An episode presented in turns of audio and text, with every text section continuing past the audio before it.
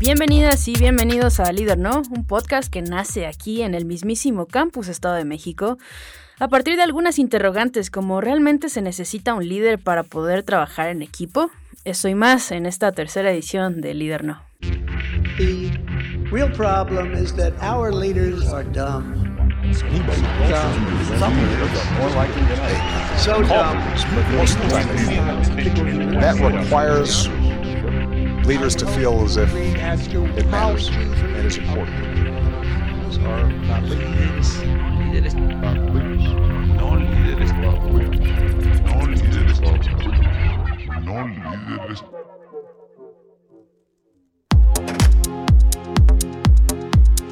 ¿Cómo están? Bienvenidos nuevamente a una edición de este podcast ya favorito de algunos, favorito de muchos, líder, ¿no? Y el día de hoy tengo un invitado que me hace el honor de acompañarme en cabina al mismo tiempo en grabación. Lo voy a presentar. Él es licenciado en Administración de Empresas, maestro en Mercadotecnia por el TEC de Monterrey. Además de trabajar aquí en el TEC de Monterrey como director de grupos estudiantiles, es también profesor de cátedra de la Escuela de Negocios de este mismo campus. Es miembro de la Cámara Nacional de Comercio de la Ciudad de México. Es instructor y tutor dentro de la incubadora de empresas y participa como ponente en eventos regionales y nacionales de la Canaco. Adicional y por si no fuera poco, trabaja para la revista Rolling Stone como colaborador en su versión impresa, la versión web y es locutor de radio por internet el señor Miguel Hidalgo. Mike, bienvenido. Hola Adri, ¿cómo estás? Muy bien. Damas y caballeros, buenas tardes. Bienvenidos a Líder No. Gracias por estar aquí, Mike. Eh, te invité porque justo creo que no hay persona en Campus Estado de México que tenga la experiencia que tú tienes, no nada más como emprendedor, sino como líder, sino a cargo y como responsable de algunos grupos en particular. Y me estoy refiriendo a los equipos representativos deportivos de nuestro campus. Y es que el día de hoy vamos a hablar de trabajo en equipo. Pero ¿qué es el trabajo en equipo si no es que la suma de lo que cada uno hace y luego lo juntamos todos y lo imprimimos? ¿No crees? Híjole, bueno, de, de- de entrada me, me- me comprometes muchísimo con esa, eh, con esa presentación, pero pues más o menos, más o menos eso es el trabajo en equipo. Eh, no tanto, no tanto el hecho de que cada quien hace lo suyo y después se junta y listo, como si armaras un rompecabezas. Eh, yo lo- lo voy a complementar de esta manera. Dale. cada quien, cada quien hace lo que realmente puede hacer y que es hábil o que, ten- o que se tiene la fortaleza para poder hacerlo. Y después, y después se tiene que, ojo, y puede ser cuestión de concepto, pero se tiene que encaminar, ahí sí encaminar al objetivo en común. El trabajo en equipo no es todos hacemos de todo, por supuesto que no, eso no existe en ningún lado, pero tampoco es haz tu parte y luego la juntamos y a ver qué Frankenstein resulta, Exacto. ¿no? Justo. E- Es, es el- o sea, la clave es, sí se tiene que seguir un objetivo, sí, por supuesto, pero también es cierto que cada quien tiene que hacer no nada más lo que le corresponde, sino lo que sirve para sumar. El ser humano trabaja en equipo, pues prácticamente desde que cazábamos en grupos, ¿no? Para sobrevivir. Quizás, quizás antes, no lo sé. Eh, y, y creo que la evolución que ha tenido el trabajo en equipo, no sé si ha sido del todo buena, porque yo sí creo, soy ferviente creyente, de que para poder trabajar en equipo en algo que es quizás académico, quizás ocupacional, el deporte es un gran maestro. Tú que vienes de, de ahí, ¿qué, ¿qué crees que el deporte hace hacia el trabajo en equipo? Precisamente, precisamente, Adri, lo que te comentaba. O sea, lo que, lo que el deporte hace es simplemente te enseña, te enseña un, un- la diferencia, fíjate bien, te enseña la diferencia entre objetivo y propósito. Eh, y pongo el ejemplo así rápidamente, voy a tratar de ser muy, muy breve. Eh, el objetivo, es más, tú me lo vas a responder. A. ¿Cuál es el objetivo, hablando del fútbol, de un delantero? Pues anotar, ¿Ok? El objetivo de un portero, parar. evitar que anoten, exactamente, ¿no? Claro. Pero, pero imagínate esto, Si de repente van ganando 1-0, Ujú, quedan dos minutos y tenemos al equipo contrario encima. Si tú volteas y le dices a- al delantero, oye, ven, ayuda a, a defender porque todos vienen encima, si voltea y te dice, no, lo siento, porque, No sé, ¿Mi no es objetivo es meter ¿no? goles? Claro. este, a ver, sorry, ahí ya te estás... ya No, no, estás- no, me, refiero, me a que sería una postura inequívoca. equívoca. A, a eso voy. Claro. O sea, esa sería una postura, de, una postura de objetivo. Exacto. Pero entonces ahí es donde, te- donde el deporte te dice, a ver, sí es cierto que tienes un objetivo individual, pero tienes un propósito grupal en donde sí debes estar en el momento y en la acción que fortalezca toda la parte. Ojo, ¿eh? Porque los mal llamados deportes individuales son los que más trabajan en equipo. Son los que más trabajan en equipo, porque de repente se puede sentir el atleta solito, pero espérame, porque uno voltea, un nadador, un corredor, un taekwondoín, voltea y la mirada de un entrenador, la mirada del equipo, el gesto de uno de tus compañeros, te dice mucho para apoyarte o para sacar lo mejor de ti. Eso, Adri, eso sí es trabajo en equipo. ¿Tú crees entonces, Mike, con esta teoría que los roles dentro del trabajo en equipo, ya hablando de un espacio colaborativo de trabajo, el rol se tiene que ajustar a la situación, ¿correcto? ¿O el rol puede cambiar de acuerdo al propósito? yo creo que, yo, yo, más allá de cambiar, Adri, el rol se tiene que definir con base en el propósito. De O sea, ¿cuál es el propósito? Este, ¿me sirve tu rol? Sí, no. ¿Qué sucedió el siglo pasado? En los trabajos, como tú decías, ¿no? A ver, tenemos los trabajos, sí, ¿quién va a engargolar? ¿No? Y había uno que nomás engargolaba. Sí. Sí, pero si engargoló con arillo de metal, con el color de la portada que nosotros le habíamos dicho, etcétera, etcétera, eso ya también entra dentro de una presentación. Dentro del propósito. ¿Cuál es el propósito? Tener el trabajo unido, juntito para que no se me deshoje en ese momento, o presentar un documento que pueda incluso generar emociones diferentes. Eso, eso, Adri, es el trabajo en equipo. Que todos, que ese propósito, que ese resultado genere una emoción, no nada más para el que lo está haciendo, sino también para quien lo está recibiendo. Entonces, la importancia de ambos, ¿no? O sea, no nada más es porque puedes traer una hermosa hoja para la presentación, pero si no está engargolado, pues es como tienes que cumplir con los dos roles. A lo mejor el que es obvio y luego el que es funcional para el equipo. Exactamente, así es, así es. O sea, es, van, van de la mano porque vuelvo a decirlo, el trabajo en equipo es un complemento, complemento para construir. Mike, ¿a ti quién te enseñó a trabajar en equipo? Sí, yo te podría decir que, eh, que- que el deporte, por eso incluso puse el ejemplo que puse, ¿no? O sea, eh, aparte de que es mi deporte favorito y que fue el que, el que más practiqué, este, yo creo que el, el deporte y esa diferencia de objetivo a propósito, el objetivo es individual, el propósito es grupal, fue lo que, fue lo que me enseñó a trabajar en equipo. En ese sentido, Mike, ¿cuál dirías que es el rol del líder o cómo se ve el liderazgo dentro de un equipo? Porque a veces está esta idea de, no, pues todos, todos valemos lo mismo, ¿no? El portero y el delantero y el defensa valen lo mismo. Todos son jugadores. y A lo mejor me estoy proyectando al deporte, pero en un sentido, lo estoy viendo en un sentido ocupacional, porque a mí me ha tocado trabajar en equipos de trabajo donde dicen, es que aquí todos somos iguales y entonces no hay un liderazgo, pero ¿cómo se ve el liderazgo en un equipo de trabajo? Tanto en un equipo de trabajo como en cualquier equipo el que me hables, Adri, el liderazgo, fíjate bien, el liderazgo se, tiene que medir o tendría que medirse con a cuántas personas o en cuántas personas trasciende tu toma de decisiones. O sea, porque efectivamente hay, hay roles en donde una toma de decisión puede trascender o afectarle a cuatro personas.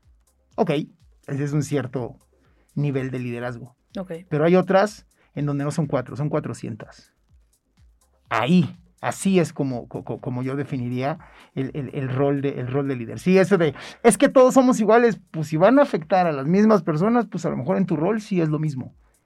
Pero si no, aguas. Porque entonces sí estamos tomando o podemos tomar otro rol. Con base en, vuelvo a decirlo, qué tanto o a cuántas personas afectan o benefician tu toma de decisiones. Que es uno de los de los diría desventajas quizás por falta de una mejor palabra del trabajo en equipo, que a veces el, el trabajo no se puede repartir equitativamente, o más bien no se reparte. Y otra podría ser, eh, pues que a lo mejor no todos jalan parejo. Es, que, ¿No? digo, es, es- es una naturaleza, o sea, es, es una na- naturaleza. Y también me voy incluso a la parte de, a la parte de los negocios, ¿no? O sea, cuando de repente existen diferentes socios en una empresa. Ah, ok, no, todos nos vamos a partes iguales. Ese negocio que está en partes iguales está destinado a tener broncas. Así de fácil, a tener broncas. Y no porque forzosamente alguien tenga que tomar la decisión, pero sí alguien debe tomar un riesgo. O sea, eso de partes iguales, pues no, no es cierto. No podemos actuar igual. ¿Por qué? Porque las implicaciones son distintas, Adri. Porque ni vivimos en la misma casa. Bueno, perdón por el ejemplo, este, Adri, digo, evidentemente me, me conoces, los que no me conocen, ah, ojalá y me entiendan, me entiendan con, con- con este ejemplo, pero Adri y yo podríamos tener el mismo puesto, la misma responsabilidad y todo lo que sea. Pero por el simple hecho de que tú te tienes que peinar, tú ya te llevas más tiempo para llegar al trabajo que yo. ¿De Ajá. acuerdo? ¿Estás de acuerdo? Digo, Sí. eh, insisto, perdón por el ejemplo. Sí, sí, sí. Pero ya desde ahí ya hay una responsabilidad, o bueno, no una responsabilidad, ya hay un esfuerzo mayor en donde no podemos hablar de que en el equipo todos somos iguales. A ver, todos sumamos, sí. Todos vamos hacia ese propósito, sí. Pero no todos tenemos ni las mismas habilidades, ni las mismas áreas de oportunidad, perdón. ¿Cómo hacemos entonces, si yo soy una persona buscando armar un equipo de trabajo, cuál dirías que es la mejor forma de seleccionar a los jugadores que van a estar en mi cancha, en mi equipo? ¿Cuál ha sido para ti la, la estrategia? ¿Qué, ¿Qué podrías dar como consejo de decir, fíjense, no sé, en el brillo de sus ojos o yo qué sé? No, mira, la verdad es que hay que. Yo lo que, lo, lo- que buscaría sería eh, personalidades, personalidades que, que- que se puedan complementar, personalidades distintas, ¿Ok? pero con habilidades incluso superiores a la mía. Totalmente. Así. de ¿Por qué? Porque al final del día, eh, y, y vuelvo a poner un ejemplo así en 25 segundos. Un director de orquesta conoce la partitura Sí. domina la música, pero no es virtuoso en ninguno de los instrumentos. La del violín le da 10 vueltas, sino más que él le dice cuándo entra la del violín, cuándo entra el cello, cuándo entra el oboe, etcétera, etcétera, etcétera. Habla diferentes idiomas, pero da el mismo mensaje. Me gusta, me gusta. Entonces, seamos como directores de orquesta. Bueno, a quien le toque ser el líder del equipo, ¿verdad? Si lo quieren ver, exactamente, porque también hay roles y, y hay decisiones en donde dices, no, yo para poder desarrollar mi mejor versión, no quiero que mis decisiones afecten a más de tantas. Claro, y también se vale. Por supuesto, desde luego. Eso es igual o más honesto que decir, sí, venga, sí se puede, ve, yo tomo las riendas. A ver, aguas. Hablando de justo de lo difícil que es a veces tomar esas decisiones como persona y también como líder dentro de los equipos de trabajo, ¿cuál crees que sea el conflicto más común al que se enfrenta un- una persona que está trabajando en equipo? ¿O, o cuál dirías que es la, pues sí, el, el conflicto mayor? A los prejuicios de esto está bien y esto está mal. Aguas. No es que esté bien o esté mal. Si nosotros salimos con una bandera de esto le funciona a alguien y no me funciona a mí o al revés, esto funciona o no funciona dependiendo de las circunstancias, ahí es donde empiezan a cambiar las cosas. Porque si empezamos a señalar y a juzgar qué está bien o qué está mal, el cuestionamiento se vuelve una pared que no te deja avanzar. ¿Te refieres al cuestionamiento que yo podría estarme haciendo hacia mí o, o el yo cuestionar a, a otros dentro del equipo? a ambos. ¿Por qué? Porque de repente cuando, cuando te empiezas a cuestionar, pero por alguna razón, por alguna razón, perdón, externa, híjole, entonces no estabas tan segura de lo que estabas diciendo o de lo que estabas haciendo. No es como cuando te mueven el tapete. Si te mueven el tapete es porque hiciste algo o dejaste de hacer algo para que sucediera. ¿No? Tiene mucho que ver con la confianza que tengas. Ojo, no confundamos confianza con edad. No, no, no, y es que sí, ¿cómo no? Va a funcionar. A ver, no, a ver, tiempo, tiempo, tiempo. Pero el señalar el está bien o está mal, híjole, ¿para quién está bien? ¿O para quién está mal? ¿No? Y, vuelvo a decirlo, ¿eh? puede ser cuestión de concepto, pero si cambias eso por el funciona o no funciona, ya no hablas de la persona, hablas del entorno como tal. ¿Cómo podemos entonces llegar a un equipo de trabajo sin predisposición de, es que en mi anterior trabajo, en mi anterior equipo, en mi familia, ¿qué tan complicado es? ¿Cómo, cómo se puede resolver eso? Eh, La verdad, ya te puse. No, pues lo que pasa es que, o sea, sí. Es, que, es, complicado. es que yo creo que no se puede. Es más, por ahí, cuando les lleguen a decir el dale vuelta a la hoja, o sea, se vale. Sí. Se vale decirle dale vuelta a la hoja, ojo, y ahí les va. Literal, ¿eh? Pero denle vuelta a la hoja. No la arranquen. No la arranquen. ¿Por qué? Porque si le das vuelta a la hoja, sí empieza a escribir otra cosa. Pero cuando quieres, puedes regresar. Y ahí te va, Adri, lo que decías con lo del trabajo y de mi anterior Es que mi anterior trabajo, es que mi anterior trabajo, este, voy a poner, voy a hacer una analogía. Tú cuando manejas, miras hacia adelante. Total. De repente ves el espejo retrovisor para dar vuelta, por si te frenaste, etcétera, etcétera, etcétera. Nunca vas manejando en reversa. Si manejas en reversa, corres más riesgo y vas más lento, evidentemente. Ajá. Es lo mismo aquí si te la pasas mirando al espejo retrovisor, sin ver hacia adelante, perdón, pero no vas a avanzar. Ese es el trabajo o las experiencias anteriores. Si de repente volteas a ver, que es válido, sabes por dónde ir, sabes cuál fue el bache, cuál fue el semáforo que se te pasó, en el carril en donde tenías que dar vuelta, sin que vayas a rayar el carro. Muchísimas gracias, Mike.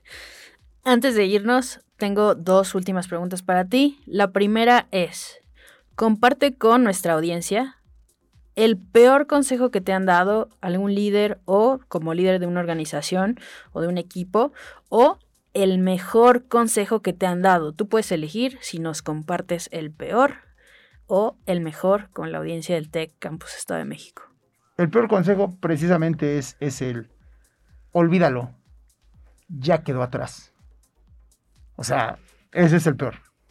Olvidar olvidar no significa que lo tienes que borrar de tu mente, ¿no?